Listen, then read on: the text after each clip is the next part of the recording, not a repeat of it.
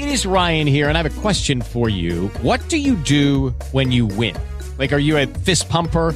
a woohooer, a hand clapper, a high fiver. I kind of like the high five, but if you want to hone in on those winning moves, check out Chumba Casino. At ChumbaCasino.com, choose from hundreds of social casino style games for your chance to redeem serious cash prizes. There are new game releases weekly, plus free daily bonuses. So don't wait. Start having the most fun ever at ChumbaCasino.com. No purchase necessary. VGW. Void were prohibited by law. See terms and conditions. 18 plus.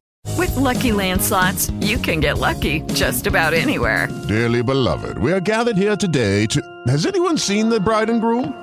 Sorry, sorry, we're here. We were getting lucky in the limo and we lost track of time. No, Lucky Land Casino, with cash prizes that add up quicker than a guest registry. In that case, I pronounce you lucky. Play for free at LuckyLandSlots.com. Daily bonuses are waiting. No purchase necessary. Void where prohibited by law. 18 plus. Terms and conditions apply. See website for details. La voz del país, el podcast que analiza lo que se habla en Cali.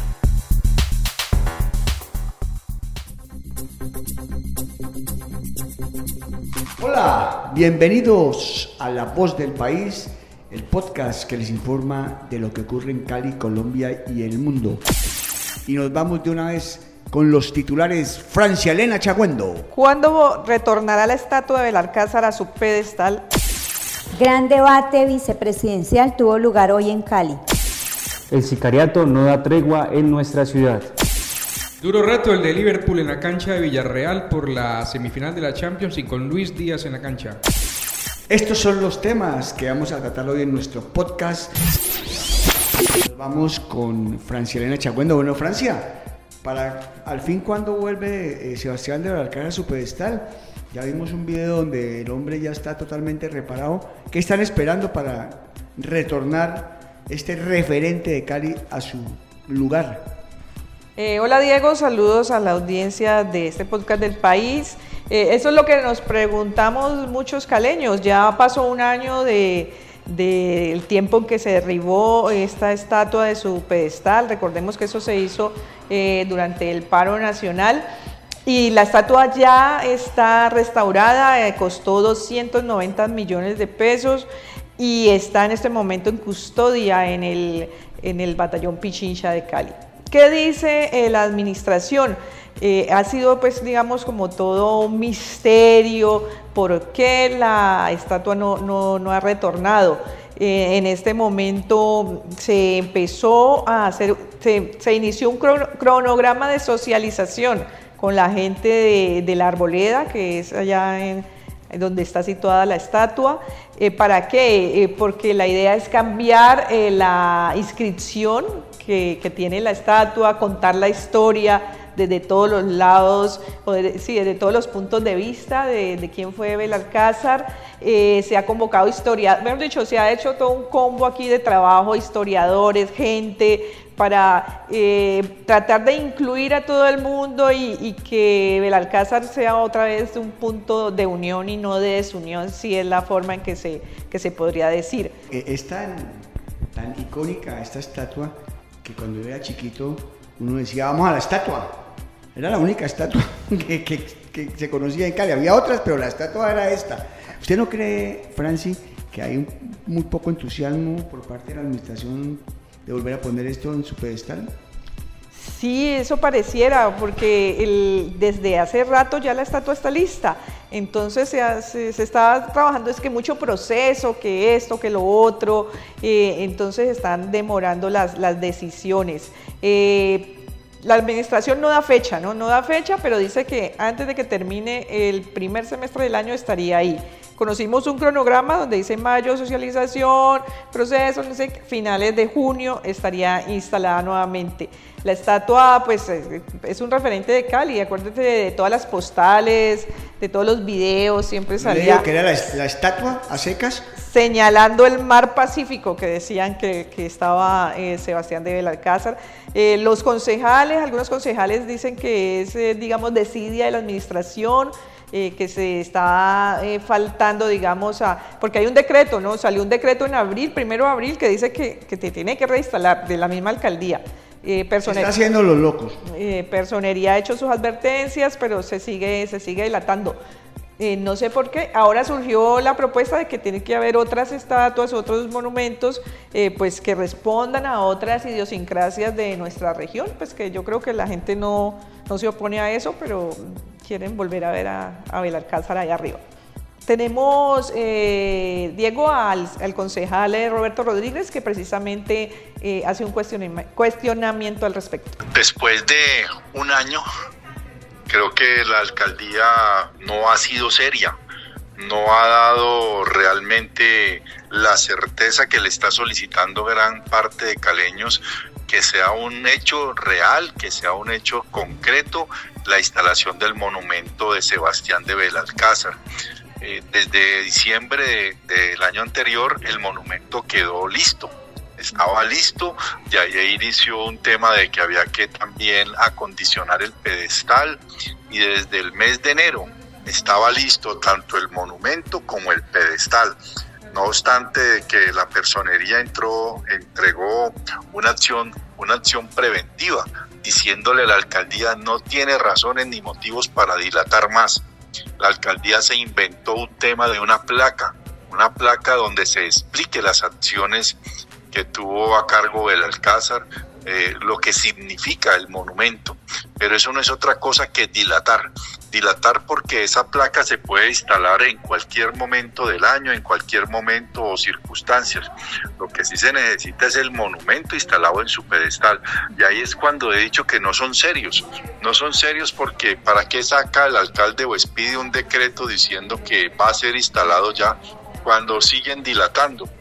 Desde la alcaldía se necesita eh, generar acciones serias, que sean de verdad cumplibles y que la ciudadanía cree que, crea que sí se van a llevar a cabo. De lo contrario, no son serios. Bueno, muchas gracias, Francina Chagüendo, por su participación en La Voz del País.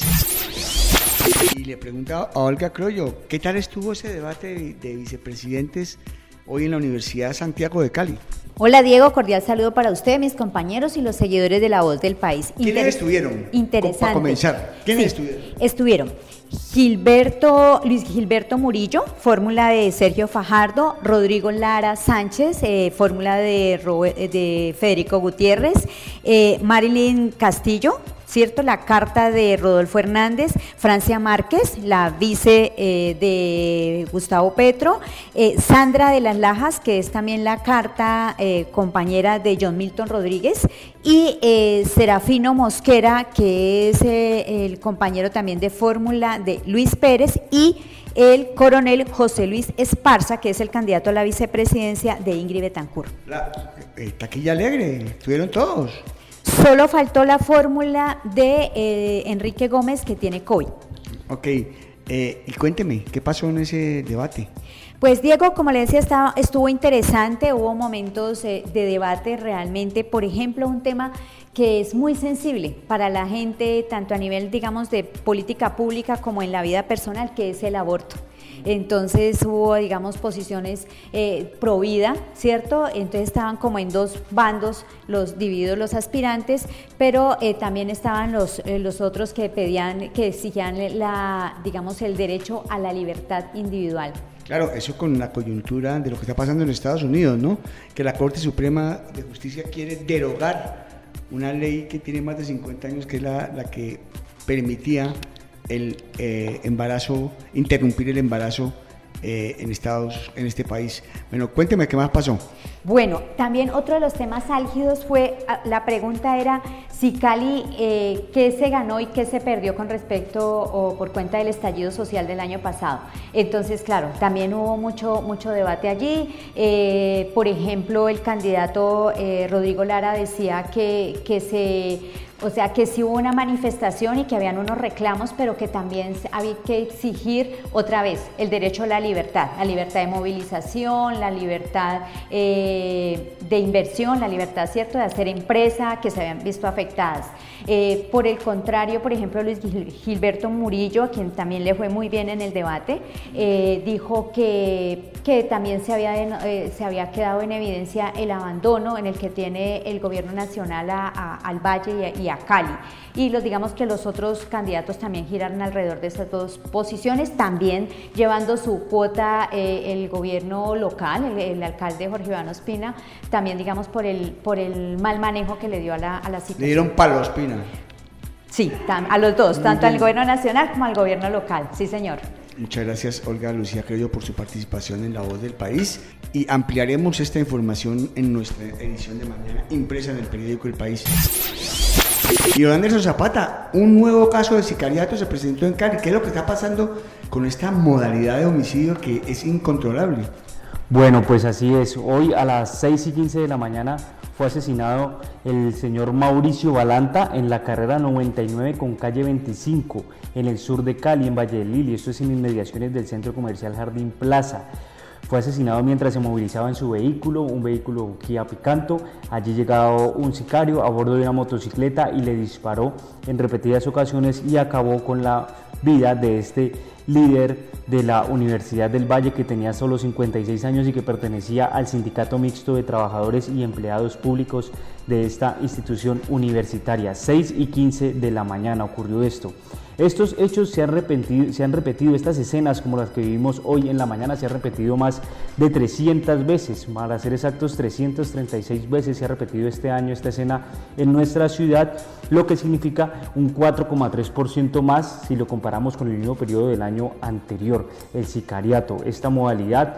Eh, de homicidio en la que pues se le quita la vida a una persona con arma de fuego. Le cuento que esta persona se capturó al presunto homicida del señor Mauricio Balanta, era un joven o es un joven de 18 años, tenía en su poder un arma de fuego y tenía, como en la mayoría de los casos cuando se coge a un sicario, tenía ya anotaciones por tráfico por, y porte y fabricación de armas de fuego y quedó ahora a disposición de la Fiscalía por el delito de homicidio. Hablamos con expertos, por ejemplo, uno de ellos, Juan Carlos Ruiz, que es profesor de la Universidad del Rosario, hablamos con él y nos contó que estos hechos de sicariato y estos hechos eh, en los que le quitan la vida a, las personas no es una problemática nueva. Él dice que esta violencia se da por ajustes de cuentas entre bandas, generalmente que subcontratan a otros criminales que son expertos en este tipo de, de asesinatos.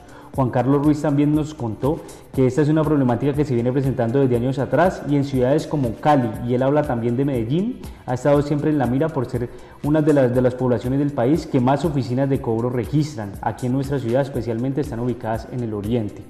Y él nos dice pues que todo esto obedece a unas dinámicas que no solo están afectando a personas ligadas a bandas criminales, sino también a todo tipo de personas como venganzas criminales, pasionales y todo.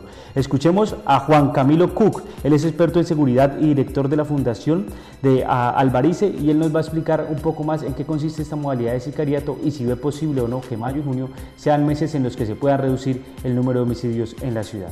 En mayo y junio vamos a tener una reducción en el número de homicidios muy marcada comparado con el año anterior, porque en el 2021 los datos de homicidios para esos dos meses fueron muy altos por el paro nacional y el estallido social. Entonces lo importante es comparar mayo y junio con tendencias de años anteriores. Y cuando uno mira esas tendencias, pues hay una variabilidad. Hay años en que mayo y junio son meses relativamente tranquilos y hemos tenido años en que son meses eh, con altos niveles de, homicidios y de violencia. En mayo hay una fecha que es el Día de la Madre, que es un fin de semana donde tienden a haber en algunos casos muchos muertos. Creo que la evolución eh, de los próximos meses va a depender en parte de lo que suceda en, eh, alrededor de esa fecha. Pero estos dos meses definitivamente sí van a ser claves para, por un lado, si tienen un número bajo de homicidios por debajo de 85 en cada mes, eh, para consolidar la tendencia que se trae hasta ahora, que es una tendencia positiva. O por el contrario, si hay un pico y se eleva el número de homicidios y tenemos en alguno de esos dos meses eh, alguno de ellos con más de 100 homicidios durante el mes, pues eso va a romper la tendencia y va a generar pues un reto muy grande para poder lograr los mil homicidios al final de año porque son eh, números que va a haber que, que recuperar. Entonces sí son definitivos para consolidar esa tendencia y esperemos que, que sean meses relativamente tranquilos. Muchas gracias a Anderson Zapata por su pormenorizado informe en el día de hoy. Vamos con César James Polanía, porque el Liverpool pasó las duras y las maduras hoy en el partido frente al Villarreal de España. César, cuéntenos detalles de este cotejo que tuvo lugar hoy. Efectivamente, como lo habíamos dicho en el comienzo del programa, fue un reto durísimo para el Liverpool, que en la cancha del Villarreal ha logrado triunfar. Con un 3-2, el equipo de Jorgen Klopp ha logrado avanzar a la final de la Liga de Campeones, donde se encontrará con el rival que salga este miércoles del juego entre el Real Madrid y el Manchester City, partido que ganó inicialmente o en la ida el Manchester City 4-3. Jugó Luis Díaz, no estuvo desde el comienzo, arrancó en el banco y el colombiano marcó gol, marcó el empate.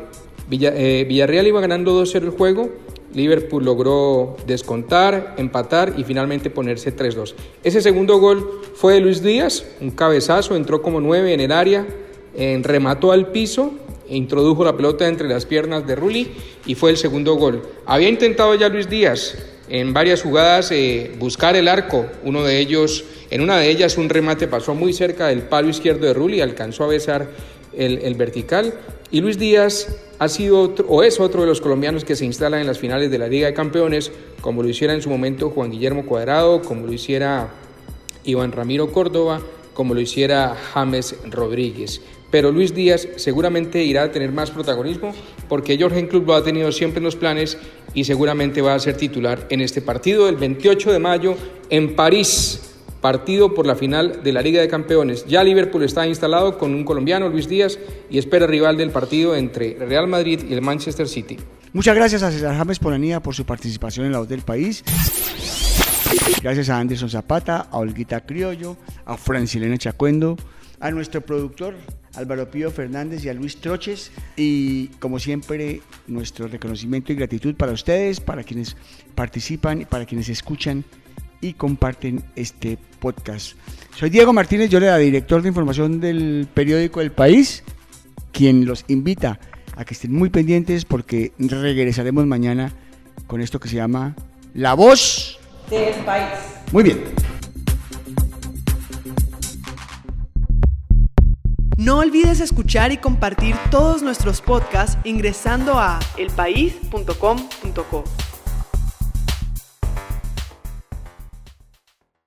Como nuevo cliente de Western Union, puedes disfrutar de una tarifa de envío de 0 dólares en tu primera transferencia internacional de dinero en línea. Envía dinero a los tuyos en casa de manera rápida, fácil y conveniente. Visita westernunion.com o descarga nuestra app hoy mismo y tu primera tarifa de envío corre por nuestra cuenta. Aplican ganancias por cambio de moneda. No disponible para tarjetas de crédito y envíos a Cuba. Servicios proporcionados por Western Union Financial Services Inc. NMLS 906983 o Western Union International Services LLS NMLS 9069 85